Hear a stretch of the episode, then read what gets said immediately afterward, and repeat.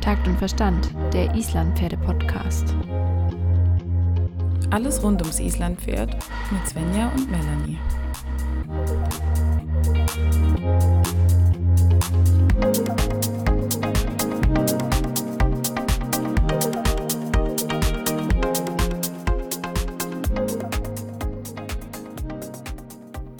Hallo Melanie. Hi Svenja.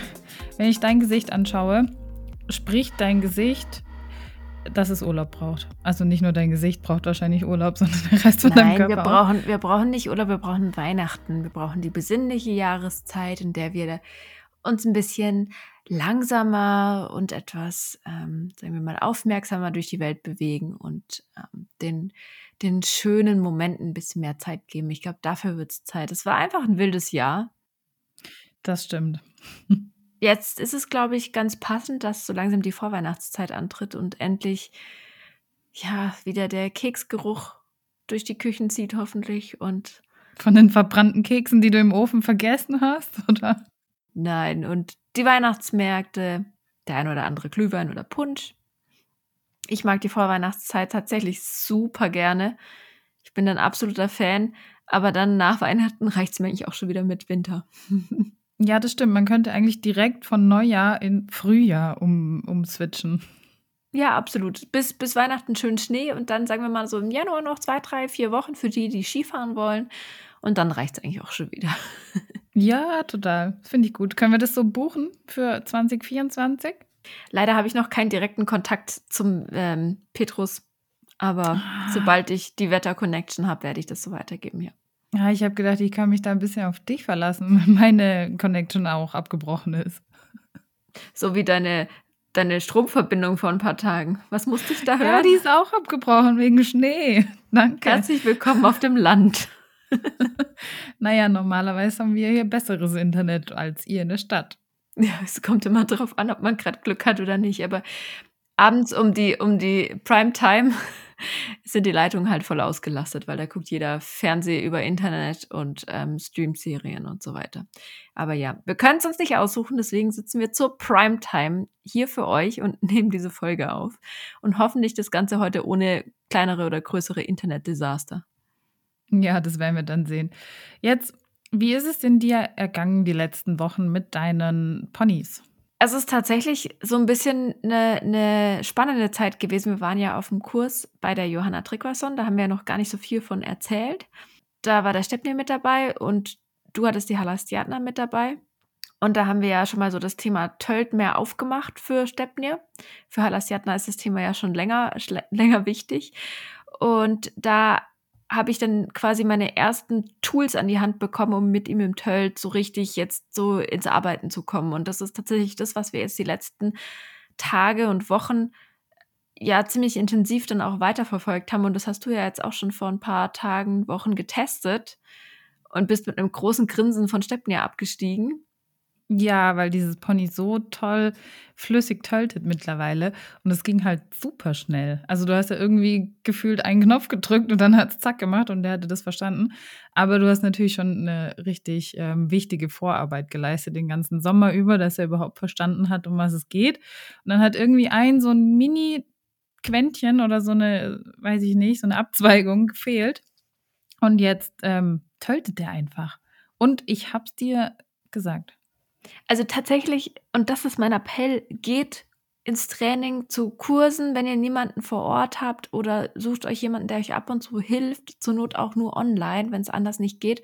Aber das hilft einem selber so extrem weiter und oft sind es gar nicht die großen Sachen. Oft muss man gar nicht reiten neu lernen, sondern manchmal ist es nur im richtigen Moment mal die linke Probacke kurz anzuspannen und den rechten Zügel kurz anstehen zu lassen oder so und du, hast auf einmal das, was du wolltest. Es sind manchmal sind es nur Kleinigkeiten und du brauchst halt immer wieder jemanden, der dir zeigt, hey, das brauchst du. Genau, und das hilft immer, egal in welcher Situation und in welcher, sagen wir mal, Phase man mit seinem Pferd ist, weil man lernt ja immer dazu und hat immer irgendein Thema, an dem man bastelt. Und es ist egal, ob das Pferd schon 15 ist und super gut ausgebildet oder ob es erst fünf ist und alles neu lernt, gerade wie Stepnir.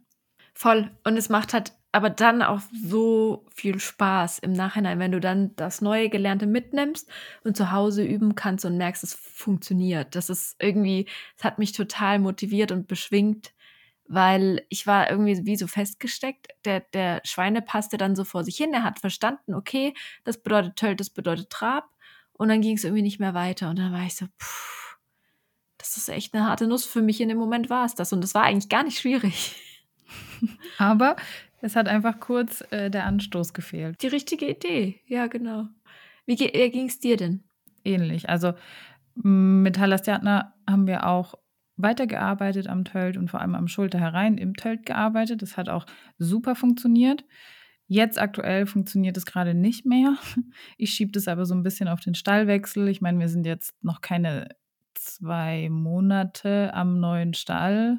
Also es ist gerade so ein bisschen die Phase, in der Halastiatna, glaube ich, merkt, dass sie von dort nicht mehr weggeht, aber hm, auch noch nicht angekommen ist. Die ist einfach sehr aufgeregt, ist mit ihrer Aufmerksamkeit überall, außer bei mir, ist sehr spannend. Man merkt einfach, dass ihr das einfach alles noch zu schaffen macht, das Neue. Sie muss immer gucken, immer wiehern nach ihren Freundinnen und freut sich natürlich auch, sobald sie die wieder sieht, wenn sie irgendwie zehn Minuten woanders war. Das Gelände ist neu, das ist alles super ungewohnt immer noch sie ist halt ein Pferd, die das nicht so schnell verarbeitet und so schnell verkraftet. Die braucht einfach immer länger.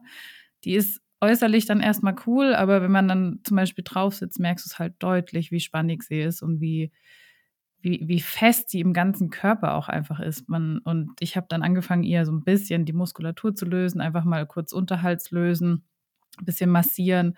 Und dann hat die halt einfach direkt angefangen, gefühlt 20 Mal, es waren vielleicht auch nur fünf Mal, zu gähnen, sich zu strecken, sich die Augen zu verdrehen und zu blinzeln. Und das waren, das sind schon sehr krasse Reaktionen, die die sonst nicht hatte, wenn die an einem Ort ist, wo die äh, entspannt ist und sich auskennt so eine Eingliederung und eine Gewöhnung in einen neuen Stall kann ja auch wirklich bis zu sechs Monate dauern. Also das darf man nicht unterschätzen, dass die Pferde einfach auch echt ihren Moment brauchen, bis sie wirklich angekommen sind.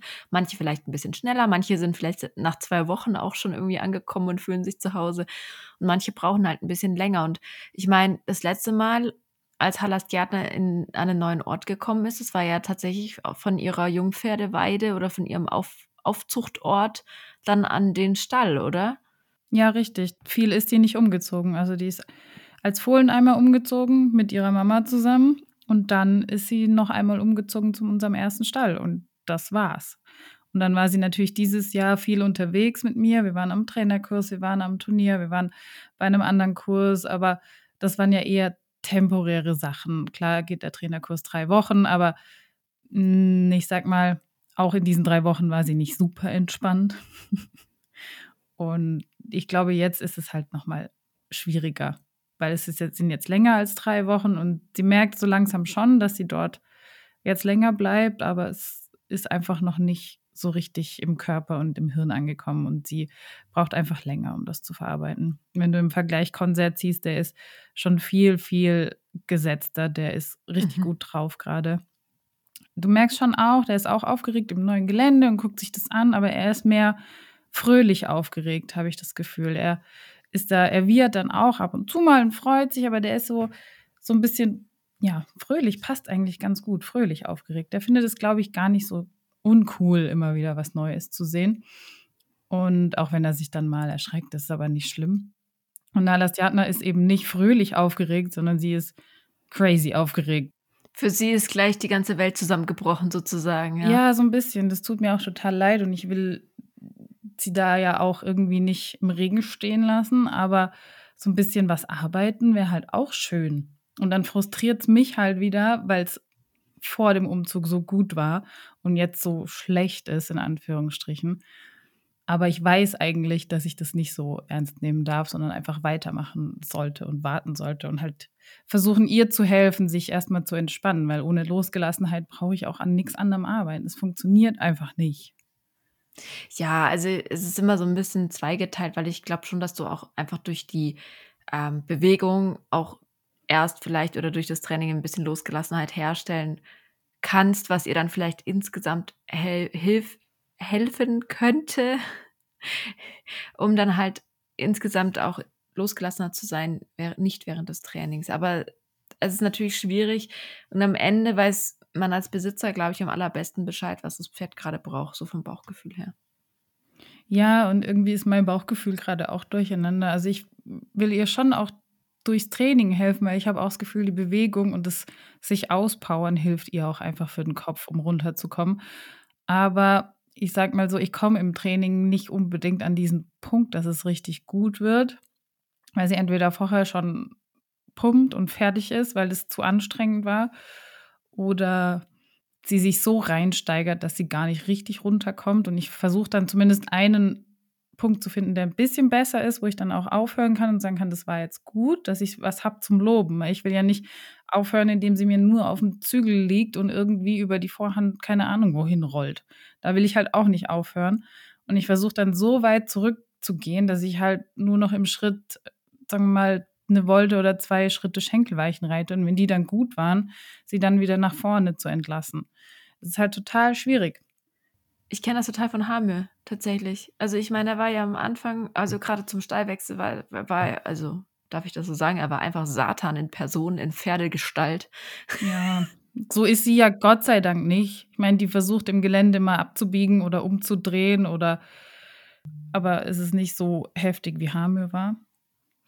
Was dort auf jeden Fall viel geholfen hat, war beständig einfach dran zu bleiben. Dann kriegen die Pferde einfach wieder eine Routine, weil das, was ihr fehlt, ist die Routine. Und deswegen muss man auch, wenn es nicht unbedingt immer gut endet, sagen, okay, wir haben unseren Ablauf, wir gehen in die Reithalle, wir machen unsere Übungen und irgendwann finden sich die Pferde da auch wieder ein, wenn es keinen anderen Weg gibt, um sie einfach zu entspannen. Aber über die Routine kriegt man auch viele Pferde, dass sie dann wissen, okay, wir gehen jetzt in die Halle, ich laufe, tölt, Trab, Galopp, drei Runden am langen Zügel und dann habe ich wieder meine Ruhe. Und das gibt denen unheimlich viel, wenn sie dann da einfach wissen, okay, es passiert, sie kommt jeden Tag, sie nimmt mich raus, sie putzt mich, sie macht das und das mit mir dadurch können sie auch wieder zu einer gewissen Ruhe finden, gerade wenn die so all over the place sind. Und man darf dann nicht gleich anfangen mit, ich gehe auf den Reitplatz, am nächsten Tag gehe ich dann in die Reithalle, am nächsten Tag gehe ich dann ins Gelände, dann gehe ich hier hin und dorthin. Ich glaube, das überfordert die Pferde dann super schnell, sondern es ist gut, wenn man erstmal so einen Ruhepol installiert und sagt, okay,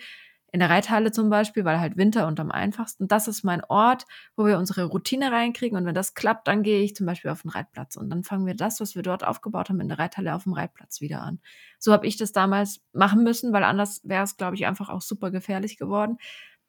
Und zum Beispiel ist es jetzt bei uns noch so, dass die große Reithalle mit dieser halbhohen Bande, wo die Pferde so gerade so nicht drüber gucken können, die Ponys, dass das immer noch für uns schwierig ist. Und ich immer noch spüre, da fällt es ihm einfach super schwer. Und das wird auch immer Momente geben, wo diese Anspannung dann vielleicht ein bisschen zurückkommt. Aber dadurch, dass wir ganz klare Abläufe haben, weiß er, ah ja, stimmt, da hat zwar draußen was geraschelt, aber jetzt will sie von mir, dass wir Schenkelweichen üben. Weiß ich, kenne ich schon und dann ist die Sache wieder erledigt. Ja, vielleicht muss ich noch einen Schritt zurückgehen. Vielleicht habe ich auch zu viel Abwechslung, obwohl ich fast nur in der Halle oder auf dem Reitplatz war. Aber vielleicht war das schon zu viel verschiedene Sachen. Das könnte natürlich auch sein. Naja, es ist ja auch so, dass ihr jetzt bestimmt nicht wenige Reiter seid in der Reithalle. Und das ist ja auch wieder eine aufregende Situation. Es ist ja was anderes, wenn du entweder immer alleine bist oder immer mit vielen Leuten. Also ich glaube, da kommen viele Punkte zusammen. Plus es ist einfach jetzt kälter geworden. Die Pferde haben einfach auch mehr Spannung in sich. Ich merke das an meinen Ponys auch. Die sind einfach jetzt spanniger. Ähm, meine erste Amtshandlung dieses Jahr war, Haarmühe einzudecken, sobald es kalt und nass wurde weil ich einfach gemerkt habe, dass ihm das jetzt vom Rücken her unheimlich gut tut. Ich weiß, jetzt werden viele wieder schreien, Islam-Pferde soll man auf gar keinen Fall eindecken und überhaupt, die haben doch so ein tolles Fell. Ja, ist alles richtig. Ich würde auch, sagen wir mal, ein, wie heißt es schon, ein gesundes Islandpferd würde ich auch nicht eindecken. Hammer ist jetzt nicht krank, aber er ist vielleicht da ein bisschen speziell, weil er halt muskulär einfach doch empfindlicher ist. Und das macht dann auch wieder einen Unterschied. Also du darfst auch nicht unterschätzen, dass vielleicht für Halastiaten das kalte Wetter auch noch ein kleines bisschen mit dazu kommt. Ja, das kann gut sein. Ich werde das bei ihr vielleicht auch mal probieren mit der Decke. Bisher hatte ich sie immer so als eher robusteren Typ ähm, abgestempelt. Hört sich schon so blöd an, aber bei Consent merke ich das auch deutlich mit der Decke. Wenn der die Decke anhat, ist der viel schneller, lockerer. Hm, vielleicht muss ich das auch einfach mal testen. Ich glaube, wir müssen uns einfach jetzt noch mal besser einfinden und eine bessere Routine finden. Sie hat ja jetzt zum Beispiel auch keinen ähm, komplett geschlossenen Stall mehr wie am alten Stall. Also sprich, die sind eigentlich immer im offenen Stall draußen. Die haben zwar einen Unterstand, der ähm, auch abgeschirmt ist, windgeschützt ist, aber eben nicht mehr dieses, sie können komplett ins Gebäude reingehen. Man darf es einfach nicht unterschätzen, dass ein Stallwechsel halt auch anstrengend ist und auch mental schwierig ist für die Pferde. Ja, stell dir mal vor, du hast auf einmal neue Mitbewohner. Also ich würde auch nach zwei Monaten nicht klarkommen und würde, glaube ich, super viel Stress haben. Die liebt sie. Sie liebt ihre Mitbewohnerinnen wirklich.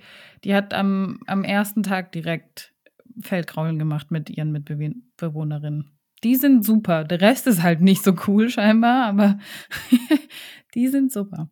Auf jeden Fall spannend. Dann hast du jetzt wieder, wieder mal mehr ein bisschen das Privileg, dich mit den Basics zu befassen, von denen wir immer und immer wieder sprechen. Aber diese Basics verhelfen uns zu ganz, ganz viel. Ich habe es mir jetzt wieder gedacht. Ich habe, weißt du, wir haben ja bei Hamir vielleicht auch einige Schritte falsch gemacht damals, weil wir es nicht besser wussten und vieles irgendwie gewurschtelt und dies und jenes gemacht. Und bei Stepnir zum Beispiel ist es jetzt möglich, eine ganz fundierte, ordentliche Ausbildung aufzubauen und gerade diese Basics so zu festigen, dass das einfach nie eine sagen wir mal, Diskussionsgrundlage geben wird, sondern der wird es jetzt einfach so lernen, dass er weiß, wenn der seitwärtsweisende Schenkel kommt, gehe ich einfach einen Schritt seitwärts. Und das ist für mich erstens kein Problem, weil ich das körperlich kann. Zweitens habe ich überhaupt keinen Stress damit, weil ich habe die Aufgabe verstanden. Und drittens macht mir die Arbeit noch Spaß. Und das ist nämlich genau das. Und dann ist Basisarbeit ja vielleicht auch gar nicht mehr so doof. Nein, mit Konzert macht mir das wahnsinnig Spaß, weil es richtig gut funktioniert. Aber ich habe jetzt auch ein Jahr dran gearbeitet, den immer wieder in die Losgelassenheit reiten zu können. Und es war zwischendrin, erinnerst du dich, war ich mm, an manchen Punkten ziemlich äh, gefrustet, weil es nicht funktioniert hat. Aber jetzt funktioniert es. Und das ist ja auch ziemlich cool dann. Ja, es läuft wenigstens nicht mit beiden Pferden so rückwärts bergab, sondern eins rückwärts und das andere vorwärts. Das ist doch schon mal gut. Also, wenn es mit beiden Pferden bergab laufen würde, dann hätte ich dir einen guten Tipp. Der Trend geht ja zum Drittpferd. Vielleicht so. würde ich dann einfach noch eins kaufen, mit dem es dann gut läuft. Und wie gesagt, meine magische Pferdezahl ist ja fünf. Hm, ich habe weder die Zeit noch das Geld, um fünf Pferde zu haben, aber das wäre für mich jetzt so das Konzept, das am besten funktioniert. Fünf fände ich auch super, weil fünf Gänge, fünf Pferde, da kann man sich überall Spezialisten aussuchen. Also wenn irgendjemand uns ein paar Millionen sponsern will, kann er das bitte gerne tun. ich glaube nicht, dass, dass wir sol solche Gönner hier irgendwo finden werden, aber klar, man, man darf die Hoffnung nicht aufgeben, Melanie. Man darf noch träumen. Okay, vielleicht arbeiten wir einfach weiter so hart, dass wir irgendwann so viel Geld verdienen. Ähm, um uns die fünf Pferde selber zu finanzieren? Also über den finanziellen Aspekt habe ich mir jetzt noch nicht so viel Gedanken gemacht. Ich habe noch keinen Businessplan, wie diese fünf Pferde sich auch in irgendeiner Weise finanzieren sollen. Aber wie gesagt, der Traum ist da, die perfekte Zahl fünf und bitte Rest, das schauen wir mal. Was fehlt dir denn noch an so Traumpferden? Also du hast jetzt zwei. Du hast ein verrücktes, ein tolles, braves, vielseitiges. Was fehlt denn jetzt noch? Ja, also darüber könnten wir jetzt eine ganze Folge reden. Das machen wir jetzt nicht, weil ich wollte eigentlich mit dir über das Thema Tölt reden und Tölt-Training im Winter. Und dafür habe ich ja schon das perfekte Pferd an der Hand, weil dieses braucht noch ganz viel Tölt-Training diesen Winter. Und ich glaube, deins auch. ja, genau. Konzert braucht auch sehr viel Tölt-Training. Was jetzt auch wirklich im Winter auf dem Plan steht, weil er jetzt nämlich den Gang gefunden hat und man legt den Gang jetzt ein und dann läuft der Gang erstmal einen Moment. Und das ist schon ziemlich cool. So, jetzt haben wir zwei Pferde, die eigentlich so ziemlich auf dem ähnlichen Stand sind. Vom Schritt enthüllt geht's, sie haben es verstanden, sie können es auch eine adäquate Dauer halten. Also das bedeutet, man kann jetzt eigentlich anfangen, so im Tölt ein bisschen mehr zu arbeiten. Und ich glaube, es gibt 300 verschiedene Möglichkeiten und Wege, wie man anfangen kann, im Tölt jetzt zu arbeiten, um den Takt zu verbessern, um die Losgelassenheit zu verbessern, die Balance und dann später auch natürlich das Tempo. Aber ich dachte mir, vielleicht erzählen wir einfach mal ein bisschen von dem Weg, den wir jetzt aktuell gehen und was bei uns ganz gut funktioniert, weil du mit deinem viergängigen Pferd ja vielleicht doch auch ein bisschen andere Themen hast als ich mit dem ja doch eher ziemlich extrem Fünfgänger. Ja, ich muss Gott sei Dank mal nicht so viel am Takt arbeiten. Da bin ich so froh drüber. Ich sag's dir, ich muss mit Hallas Theatner fast immer nur am Takt arbeiten. Deshalb bin ich jetzt froh, dass ich mit Konzert eben nicht am Takt arbeiten muss, weil er ziemlich schnell ähm, in einen guten Takt kommt. Wenn er mal nicht so gut im Takt ist, ist er entweder zu langsam oder, oder zu angespannt oder mit zu hoch, dass er im Rücken nicht mitmacht. Bei ihm ist es halt eher ähm, noch ein Balance-Thema und vor allem auch ein Thema der Kraft und der, ja, er muss im Prinzip auch lernen, die Biegung im Tölt anzunehmen. Das ist das, was er zum Beispiel noch gar nicht so gut kann. Ähm, wir haben das erstmal nur auf der Geraden geübt und man merkt einfach in den Kurven passieren ihm einfach noch Fehler. Und mhm. das ist so das Thema, dass ich da mehr in die Gymnastizierung im Tölt auch ran will. Ähm, das, was wir im Schritt und im Trab jetzt ganz gut haben, muss aber dann eben auch im Tölt und im Galopp noch funktionieren. Und bei Stepnir ist es ja vielleicht ein bisschen ähnlich, obwohl du mit dem Fünfgänger auch immer mal wieder am Takt arbeiten musst. Mm, also bei ihm ist es so, dass er jetzt im Vergleich zu vor dem Johanna-Kurs deutlich mehr Takt anbietet, aber ich, für meinen Geschmack ist es immer noch nicht der perfekte reine Viertakt. Es ist immer noch leicht passverschoben. Es ist halt immer noch ein Fünfgänger. Also es ist immer noch, noch nicht die Aufrichtung da, noch nie die perfekte also noch nicht die perfekte Lockerheit da im Körper, sodass er wirklich ein Top 4 Takt geht, was er kann, was ich zwischendrin immer mal wieder gespürt habe, was aber noch nicht so ganz perfekt da ist. Und mein Ansatz ist tatsächlich mehr Fokus auf Rittigkeit zu legen, dass meine Hilfen, die ich gebe, wirklich zu 100 Prozent beim Pferd ankommen und umgesetzt werden. Und das ist super spannend, weil da sehe ich Parallelen zu Halastiatna, dass es einfach für ihn manchmal wirklich einen Moment dauert, bis die Hilfe auch umgesetzt wird. Und das meint er gar nicht böse und es, es hat gar nichts mit Sturheit oder Unwillen zu tun, sondern er kriegt es einfach nicht gebacken. er kriegt es manchmal einfach nicht gebacken. Und das ist mir jetzt so krass aufgefallen. Ich habe ganz viel jetzt, oder ich bin gerade dabei, ähm, im Schritt ganz viel Schenkelweichen zu üben. In alle Richtungen. Zickzack, Schenkelweichen nach rechts, nach links in der Kurve, auf der gebogenen, also auf dem Zirkel, Schenkelweichen, mal vielleicht dann schon so eher in den Schulter herein, alles Mögliche auszuprobieren, was geht, wie sehr kann ich mein Pferd biegen. Und immer die Momente, wo er auf einmal zäh wird, da merke ich dann und muss mich immer zurückhalten, nicht dann zu quetschen, zu quetschen, zu quetschen, zu quetschen, sondern zu sagen, aha, hier sind wir jetzt einfach am körperlichen Limit angekommen und hier müssen wir jetzt einfach feinschrittiger arbeiten. Und das ist so ein bisschen unsere Bastelarbeit, die wir gerade haben.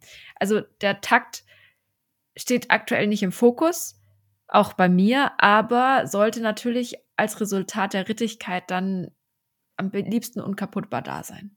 Das wird automatisch besser. Also wenn das Pferd beweglicher wird und hm, seinen Körper besser einsetzen kann und wie du sagst, auf die Hilfen reagiert, sprich die Hinterhand, also auch Stepnir muss wahrscheinlich mehr lernen, das Gewicht noch mehr nach hinten zu nehmen, sich vorne besser anheben zu können. Und das ist natürlich gerade für die mit viel Schubkraft, was er auch hat, super schwierig. Und das ist für den richtiges ähm, Krafttraining. Das fällt ihm einfach schwer.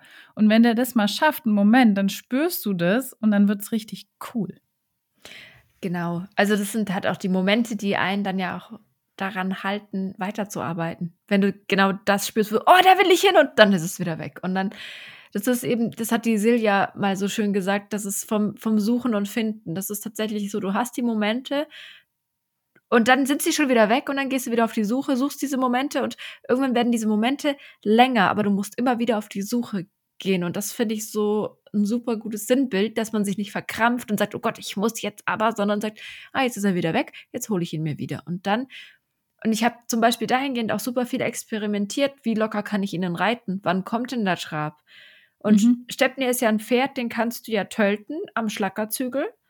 Dann kommt er in den Trab und dann setzt du dich rein, nimmst aber kurz den Zügel an und dann geht er wieder in den Tölt. Und dieses Spiel, das möchte ich auch zum Beispiel noch sehr verfeinern, dass wir da anfangen können.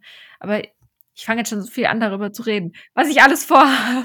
Das ist eine richtig coole Übung, dieses Spiel ähm, zwischen Trab und Tölt, einfach um, um auch den Takt, um diesen Punkt zu finden, wo die Balance gut ist.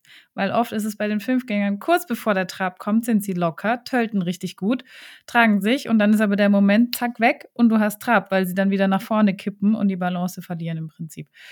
Und wenn du dieses Spiel noch feiner machst, dann könnte das richtig cool werden. Dann kannst du nämlich den Takt so schön dahin steuern, dass er lernt, auch den lockeren Tölt zu halten. Die Thematik, die aufkommt, bei der man ein bisschen vorsichtig sein muss, ist, was mir gesagt wurde, was Johanna mir ans Herz gelegt hat, schau, dass er auf jeden Fall nicht die ganze Zeit die Gänge durcheinander wirft. Fang an zu sortieren. Und das ist so der Punkt, wo ich noch ein bisschen vorsichtig bin mit diesem Spiel, weil ich möchte schon ganz klar, dass er wirklich auch differenzieren kann und das kann er eigentlich sehr gut zwischen Antraben und Antölten, aber auch Trab halten und Tölt halten, weil zum Beispiel möchte ich sehr gerne mit ihm mehr auf dem Zirkel im Trab reiten. Und da kommt natürlich super schnell der Tölt. Kennt jeder, der ein Pferd mit viel Gang hat, kommt super schnell der Tölt, gerade auf der gebogenen Linie im Trab. Aber genau das möchte ich ihm von Anfang an beibringen. Wenn Trab ist, ist Trab und wenn Tölt ist, ist Tölt, damit er eben sich noch ein bisschen mehr anstrengt, die, die Gangart von sich aus zu halten. Ich denke, dass die Übung eher für ein Pferd wäre, wo die Sortierung oder das Sortieren der Gänge schon besser klappt, wo du es auch wirklich bewusst steuern kannst und nicht dann plötzlich merkst, ähm, es wechselt ständig, weil dann, dann wäre ich damit auch sehr, sehr vorsichtig, weil dann kannst du nämlich deine eigenen Hilfen irgendwann nicht mehr so fein geben, ähm, dass das Pferd es auch umsetzt, weil dann macht es irgendwann einfach das, was es jetzt gerade will oder was gerade einfacher ist in der bestimmten Situation. Oder was es versteht, was du vermeintlich möchtest. Also ja. wir kennen es alle, einmal ein bisschen zu locker gesessen auf dem falschen Pferd äh, und zack, bumm, ist da der Trab oder wie auch immer. Oder es wird spannend, wenn man sich zu fest macht, das ist eben das. Und mein Wunsch an Stepnir ist so ein bisschen, dass er so ein Pferd wird, wo jeder draufsitzen kann und er einfach weiß, was er zu tun hat. Ist für ihn auch eine Sicherheit, zu sagen, ah ja, jetzt will sie, dass ich tölte, dann muss niemand dran rumwursteln, man muss nicht irgendwie mega basteln und ziehen und drücken und, sondern man kann einfach sich draufsetzen und Spaß haben. Das macht den Pferden ja auch Spaß. Und das ist so die Verantwortung von uns, die wir Pferde vielleicht auch ausbilden, dass wir die Pferde so ausbilden, nicht, dass wir die besonders schwierigen Pferde reiten können, sondern dass wir Pferde haben oder ausbilden, die besonders einfach zu reiten sind, weil das zeugt von guter Ausbildung. Absolut, das stimmt. Das ist einfach auch, ich sage mal, sehr beruhigend, wenn du weißt, du kannst jetzt deinem Pferd auch vertrauen, weil dein Pferd weiß, was es tut. Also ich finde es viel, viel besser, als zu sagen, ja, nee, den kann, kann nur ich reiten, den kann sonst niemand reiten. Also wer will denn das? Weiß ich jetzt nicht, aber wie gesagt, das ist, es ist dafür halt auch ein Haufen Arbeit. Und gerade jetzt im Winter können wir uns sehr, sehr gut mit diesen Feinheiten wieder befassen. Jetzt zum Beispiel dieses Spiel mit dem, ja, das Spiel zwischen Trab und Tölt oder Trab und Pass oder wie auch immer man das auslegen möchte. Ähm, aber zum Beispiel jegliches Verschieben von Vor- und Hinterhand auf jeglicher Linie, in jeglicher Variation. Das kannst du dir steigern bis in eine absurde Komplexität. Oder du kannst sagen, basic, okay, ich mache einfach nur mal Schenkelweichen an der Bande entlang mit der Außenstellung zum Beispiel. So habe ich jetzt mit Stepney angefangen. Ich bin super erstaunt, wie schnell er das angenommen hat. Ich meine, der Kurs ist jetzt fünf bis sechs Wochen her und da wurde mir eben an die Hand gelegt, ich sollte tendenziell eher Schenkelweichen an der Bande machen und das dann alles so mitnehmen. Und Stepney ist jetzt schon so, dass man wirklich mit ihm anfangen kann, Zickzack-Schenkelweichen zu machen. Es ist alles noch ein bisschen langsam, es ist noch ein bisschen zäh, aber er hat es verstanden und das fasziniert dann wieder, wie schnell das geht, wenn man sich das in den Kopf setzt und auch souverän durchzieht und sagt, okay, ich bin jetzt ein bisschen streng mit mir selber. Jeder macht gern die Sachen, die leicht gehen. Aber man muss gerade beim Schenkelweichen auch einfach ein bisschen dranbleiben. Ja, und da sind wir schon wieder bei so Zielen. Hm, wie du jetzt schon gesagt hast, wenn man sich mal eins vornimmt, und zwar ein ganz konkretes Ziel, was auch nicht groß ist. Also wenn du dir jetzt vorgenommen hättest, ich will die Schenkelakzeptanz verbessern, dann hättest du es wahrscheinlich nicht so schnell hingekriegt, als wenn du jetzt wirklich ein Ziel hast. Ich mache Schenkelweichen an der Bande mit Außenstellung und ich möchte, dass mein Pferd auf meinen äußeren Schenkel mit dem Hinterbein ein Stück weicht. Das heißt, es ist ja ein ganz anderes Ziel, ein ganz anderer Fokus, den du selber beim Reiten hast, als ich will Schenkelakzeptanz verbessern. Ja, was mache ich denn dann dann? Na, keine Ahnung, drücke ich halt irgendwo rum. Ja, aber genau das hilft einem wahnsinnig, wenn du so ein ganz, ganz konkretes Ziel hast. Und das muss ich mir jetzt auch noch mal mehr überlegen für den Winter, weil gerade mit Konzert hatte ich nämlich so Ziele, die ich jetzt aber gut abrufen kann. Gerade auch das Verschieben ähm, von Hinterhand und Vorhand im Schritt und im Trab habe ich damit jetzt auch mehr angefangen. Biegung im Trab, das funktioniert jetzt recht gut. Und jetzt muss ich anfangen, mir neue, kleinere Ziele zu setzen, damit ich nicht anfange, mich so auszuruhen auf dem, was jetzt gut funktioniert und nichts anderes mehr zu machen. Kurze Bemerkung aus dem Off, absolutes Luxusproblem. Ich habe meine Ziele, die ich mir vorgenommen habe, alle erreicht. Jetzt weiß ich nicht, wie ich weitermachen soll. Nein, das hört sich voll bescheuert an. So ist es auch nicht. Ich habe genug Baustellen. Aber ich bin einfach so froh, dass er jetzt die, die, die Schenkelhilfen so wunderbar annimmt, wie ich mir das mal vorgestellt habe. Natürlich funktioniert es im Tölt jetzt noch nicht. So, da hätten wir schon das nächste Ziel. Kann man zum Beispiel dann nehmen, dass man das auch gerne im Tölt hätte. Weil im Tölt, Tölten ist für ihn noch anstrengend, da spannt er sich natürlich mehr an, arbeitet auch noch recht viel, sagen wir mal, über den Unterhals. Da müssen wir natürlich auch dran, dass er da besser ähm, in eine schöne Oberlinie kommt, mit der Oberlinie mehr arbeitet. Und es hängt ja alles zusammen. Aber ich bin schon mal froh, dass ich ihn jetzt von einer gewissen Anspannung, wenn er mal wieder anfängt, sich irgendwie einzurollen. Nach dem Tölten hat er das oft, weil er einfach so sich so anstrengt.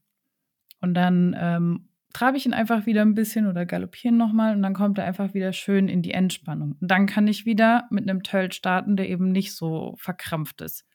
Ja, das ist auch eine gute Erkenntnis.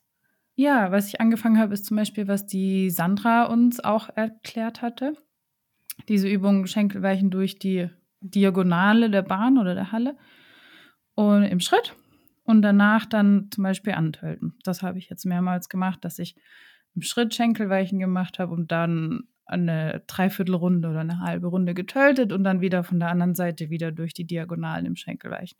Das ist auch eine richtig coole Übung, aktiviert die Hinterhand und man muss halt nicht gleich Kurven tölten, was für Konzert noch schwierig war. Die Thematik habe ich mit Stepney auch. Der kommt mir vor allen Dingen auf seiner schlechteren Hand abartig gegen den inneren Schenkel. Der drückt dann richtig gegen, wird richtig nach, manchmal sogar fast schon nach außen hin schief, weil er es einfach noch von der Kraft überhaupt nicht kann. Also es sei ihm verziehen. Wie gesagt, wir tölten ja auch erst seit ein paar Wochen.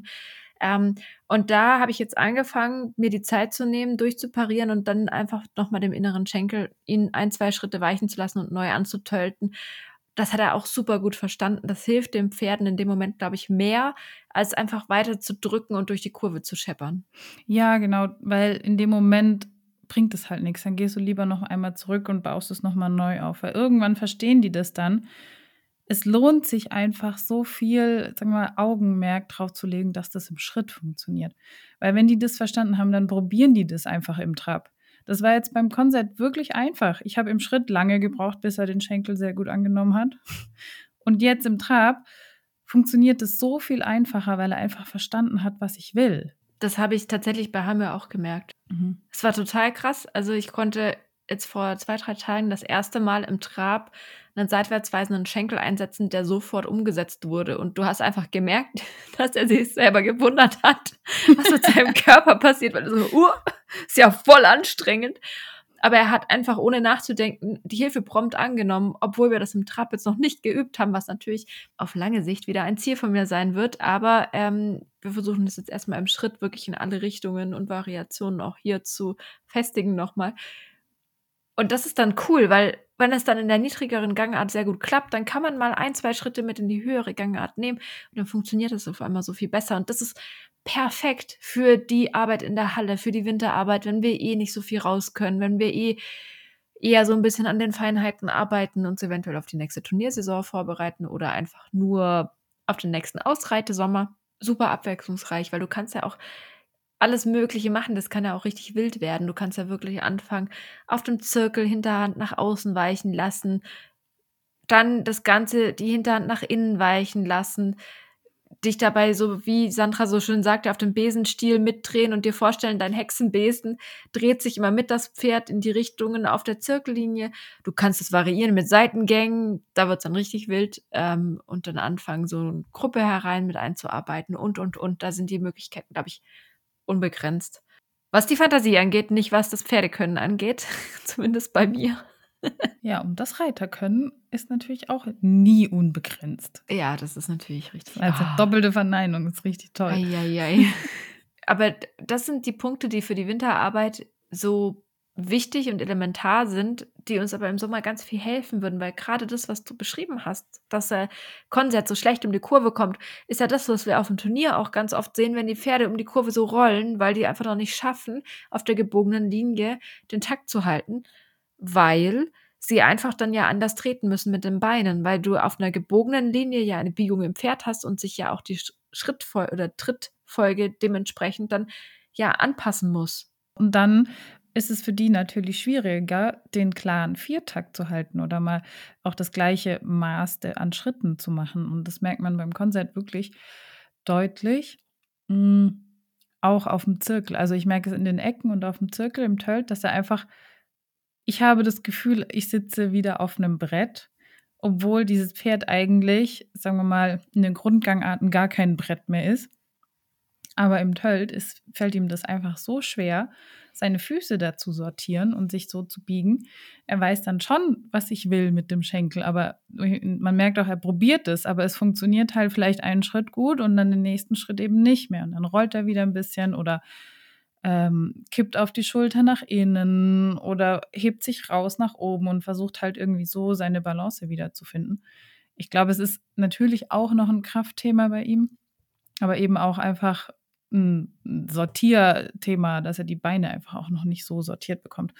Und wenn du da jetzt einmal rauszoomst und das große Ganze anguckst, dann kommst du wieder dazu, dass du wie in jeder guten Ausbildung des Pferdes sagen kannst, die gerade Richtung ist ein elementarer Punkt von diesem Ganzen. Und genau deswegen machen wir ja dieses Hinterhand nach X und Y nach Huxebude verschieben und nach Timbuktu und die Vorhand muss dahin und das Pferd muss das alles dann auch noch wechselnd äh, rechts, links, innen, außen machen, wo wir die Pferde und auch die Zuschauer manchmal echt einen Knoten im Kopf und in den Beinen kriegen. Aber genau das ist die Grundlage dafür, dass wir unsere Pferde im Körper gerade richten. Das bedeutet, dass beide Seiten wirklich die gleiche Arbeit verrichten können des Pferdes, so rechts sowie links, vorne sowie hinten. Und das ist, weiß nicht, hast du mal ein paar Yoga-Übungen gemacht, wo du, wo du einseitig eine Belastung ausführst und hast die mal auf beiden Seiten ausprobiert?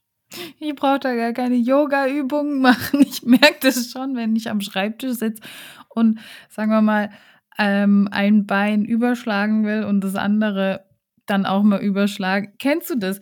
Also du legst dein, dein, du setzt dich auf deinen Schreibtischstuhl, legst dein eines Bein hoch, den Knöchel aufs, aufs Knie sozusagen und hast dann so das andere Knie so abgespreizt. Und dann kannst du das ein bisschen nach unten dehnen. Das ist so, das öffnet so die Hüfte. Und wenn du das mit einer Seite machst, geht das super. Das Knie geht relativ weit runter dehnbar. Und dann mach das mal mit der anderen Seite. Dann kriege ich schon das Knie gar nicht mal parallel zum anderen Knie, weil meine Hüfte schon so schief ist. Und ich sollte vielleicht Yoga machen, ja. Für alle, die gerade zuhören, schade, dass das Bild euch verwehrt bleibt. Melanie turnt gerade auf ihrem Stuhl rum und versucht vorzumachen, was sie meint. ja, genau, aber wie schief wir auch sind und wie viel Arbeit es bedeutet, diese blöde Schiefe, die kein Mensch braucht. Wieso hat sich die Natur eigentlich diese blöde Schiefe überhaupt einfallen lassen? Es wäre so viel einfacher, wenn wir einfach nicht schief wären. Ja, wenn wir einfach perfekt wären, wäre alles so viel einfacher. Dann wäre alles perfekt. Und das ist ja genau das Gleiche fürs Pferd, dass wir da auch so viel Arbeit reinstecken müssen und dass das eben nicht ist, ich reite mal ein paar Zirkel und dann ist mein Pferd gerade gerichtet und das reicht, sondern wir müssen mit unserem Islandpferd, mit unserem Gangpferd, gerade weil es ist schwieriger damit hat, das auch mehr üben. Also Svenja, weil du das jetzt gerade so betont hast, ich bin ja jetzt in einem Stall, in dem nicht nur Islandpferde stehen. Mhm. Und ich sag mal, diese großen Tiere, die da auch mit mir in der Halle rumreiten, machen einfach mal diverse Seitengänge zum Aufwärmen. Ja. Also so eine Traversale durch die Halle und ich denke mir so, boah, ich mache noch mal einen Zirkel. Guck mal, mein Zirkel ist rund geworden. ja, genau so fühlt es sich an. ja, fühle ich, fühle ich. Äh, Anekdote. Ja, bitte. Anekdote. Unter der Woche abends, Halle voll, viele Großpferde und ich in meinem Reitanzug mit meinem kleinen Düsepony. Ähm, alle anderen äh, mit Stepnir, alle anderen schick angezogen, auf ihren Pferden am durch die Halle schweben und ich zwischendrin habe gesagt, so, jetzt, jetzt nutze ich das mal aus. Hier, ich hatte gerade ein bisschen Platz, übe ich mal Galopp. Mit dem Fünfgänger. Also, wir kommen ja immerhin schon mal eine halbe von der großen Bahn, also eine, eine, halbe, eine halbe Bahn von unserer riesen Reithalle. Also, das ist jetzt, es ist nicht so schlecht für Islandpferdeverhältnisse. Ich glaube aber. Galopp, es ist erkennbar Galopp. Es ist erkennbar Galopp. Es endet dann in schönstem Rennschweinepass. dann pariere ich immer durch mit viel Bohai und Ho und gut gemacht und galoppiere dann wieder an. Und die denken, ich habe einen Vollschaden. Die denken, was macht die Frau da? Die, die kann ja gar nicht reiten und ihr Pferd kann nicht laufen. Die zwei sind ein, ein lebender Unfall. ja, so ungefähr. Äh, deswegen kann ich es sehr gut nachvollziehen, wie du dich manchmal fühlst. Aber wir dürfen uns nicht mit den Großpferden dahingehend messen, aber wir dürfen gerne von anderen abschauen und mitlernen. Ja, das ist schon so. Das ist ja jetzt alles auch ein bisschen überspitzt. Ähm, die sind alle ganz lieb, aber manchmal denke ich mir so, wow, so ein, nur so drei Gänge macht halt doch vielleicht einiges einfacher. Vielleicht aber auch nur auf den ersten Blick, weil letztendlich kämpfen die auch mit den gleichen Problemen, wenn das Pferd nicht loslässt und nicht losgelassen ist. Alle kämpfen eigentlich mit denselben Problemen und das ist ja auch das Schöne dran. Und ich glaube, gerade dieser Austausch tut uns allen unheimlich gut, weil du dann nochmal ganz andere Einblicke bekommst, wie vielleicht jemand, der ein dreigängiges, hochkarätiges Dressurpferd hat, was löst und dir vielleicht sagen kann, probier doch mal so und so und du bist aber gar nicht auf die Idee gekommen, dass das irgendwie funktionieren könnte bei deinem kleinen Flitzepony. Das ist absolut so. Und ich glaube, in der Winterarbeit, zumindest die, die in gemischten Stellen stehen, kommen da nicht drum rum, sich auch mal in dieser Situation wiederzufinden. Man muss das Ganze mit Humor nehmen und natürlich dann weiter an der Basis arbeiten. Für den Tölt ist es, glaube ich, enorm wichtig, diese Hinterhand- und Vorhandkontrolle zu haben, die wir jetzt schon so viel besprochen haben. Dieses Spiel mit dem Trab und Tölt mit den Gängen, das kann man auch machen, wenn man ein, ein gefestigtes Pferd hat, was, was sich jetzt nicht so viel durcheinander bringt.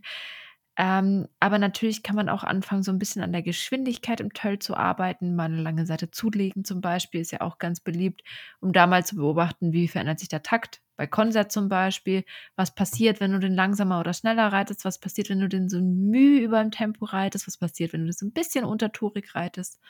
Ja, auch ganz spannend. Ähm, Konzert wird zum Beispiel, wenn ich den langsamer mache, tendenziell eher schlechter, weil er fester wird. Er braucht so ein bisschen Tempo, um locker flockig zu laufen. Aber zu schnell, wenn ich zu viel treibe und ein bisschen zu schnell, dann kommt halt der Galopp zu schnell. Dann ähm, rollt er und galoppiert an. Ist aber genauso beim Trab, wenn man zu schnell vorwärts machen will, dann galoppiert er einfach. Galopp ist halt auch mit seine stärkste Gangart und deshalb fällt ihm das dann natürlich leichter beziehungsweise da kann ich ihm dann noch nicht genug helfen, um da die Balance im Feld zu halten. Aber das muss er auch noch nicht. Ich habe eine schöne Übung, die ich jetzt angefangen habe, ist immer eine Wolte in den Ecken zu machen und dann zu tölten aus der Wolte heraus, sprich aus der Biegung raus zu tölten. Also du bist die Wolte im Schritt? Genau, genau. Ich mache die Wolte im Moment im Schritt, mhm. einfach um ihm also schöne Biegung zu erarbeiten und dann gerade so, wenn die Wolte zu Ende geht, wenn du noch nicht auf der Geraden bist, schon mal antölten. Weil dann kannst du die Biegung mitnehmen, das innere Hinterbein mitnehmen, daraus antölten und dann in der nächsten Ecke schon wieder eine Wolte im Schritt machen. Das funktioniert eigentlich ziemlich cool. Und als er das gut gemacht hat, habe ich dann ähm, die Wolten eingestellt und bin dann weiter getöltet und habe dann versucht, ihm eben im Tölt auf dem Zirkel zu halten, ohne so viele Fehler einzubauen. Und das funktioniert eigentlich ganz gut. Ich glaube, das äh, werde ich jetzt noch ein paar Mal weitermachen. Das ist eine coole Übung. Die kann man auch gut umsetzen. Vielleicht nicht, wenn man mit 15 Leuten in der Halle ist, aber wenn man gerade so ein bisschen Platz hat, dann geht das ganz gut und macht auch echt Spaß, weil man hat dann auch wieder so ein Ziel und einen Plan und kann das Ganze ja dann auch steigern in jegliche Richtungen, wie man das dann möchte. Und du hast auch noch Übergänge dabei, was natürlich auch nochmal für die Rittigkeit ziemlich gut ist. Voll cool. Dann haben wir wieder einen bunten einen bunten Blumenstrauß an Übungen. So ein bisschen abgedroschen der Sp Was ist denn deine Lieblingsübung noch mit dem, mit dem Steffen? Und wie willst du die weiter aufbauen? Vielleicht kannst du das noch mal kurz. Schenkelweichen im Schritt und Antölten. Dadurch, dass er mir in den Kurven immer sehr aufs Inne, auf die innere Schulter fällt noch, ähm, habe ich jetzt tatsächlich angefangen, auch mal so ein, zwei Schrittchen im Tölt schon mal zu versuchen, ihn einfach ein bisschen nach seitwärts zu verschieben. Nicht zwangsläufig gleich ein richtiges Schenkelweichen, aber zumindest so eine Tendenz, dass er seitwärts geht. Und das möchte ich jetzt, also das ist jetzt meine absolute Lieblingsübung, die aber schon für ihn super anspruchsvoll, also wirklich anspruchsvoll ist. Wo er eben, wie ich schon beschrieben habe, in Anführungsstrichen zäh wird, weil er halt einfach körperlich damit wirklich auch viel Mühe hat.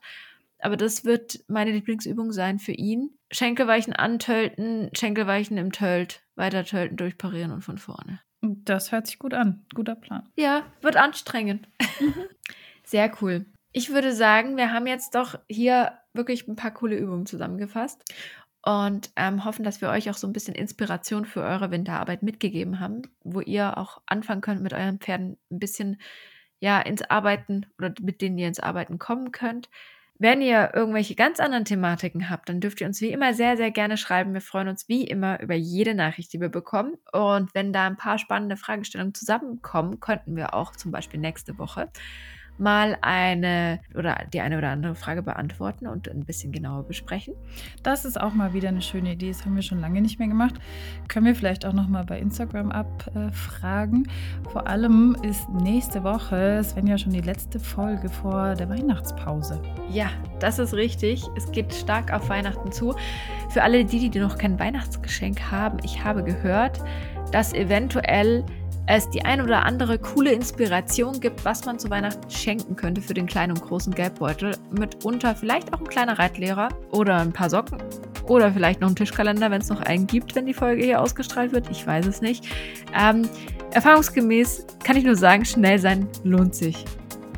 So ist es. Und jetzt verabschiede ich dich schnell in den Feierabend. Dann auf geht's. Es wird mit im, im Renn, Renntölt in den Feierabend gedüst. Mach's gut. Tschüss. you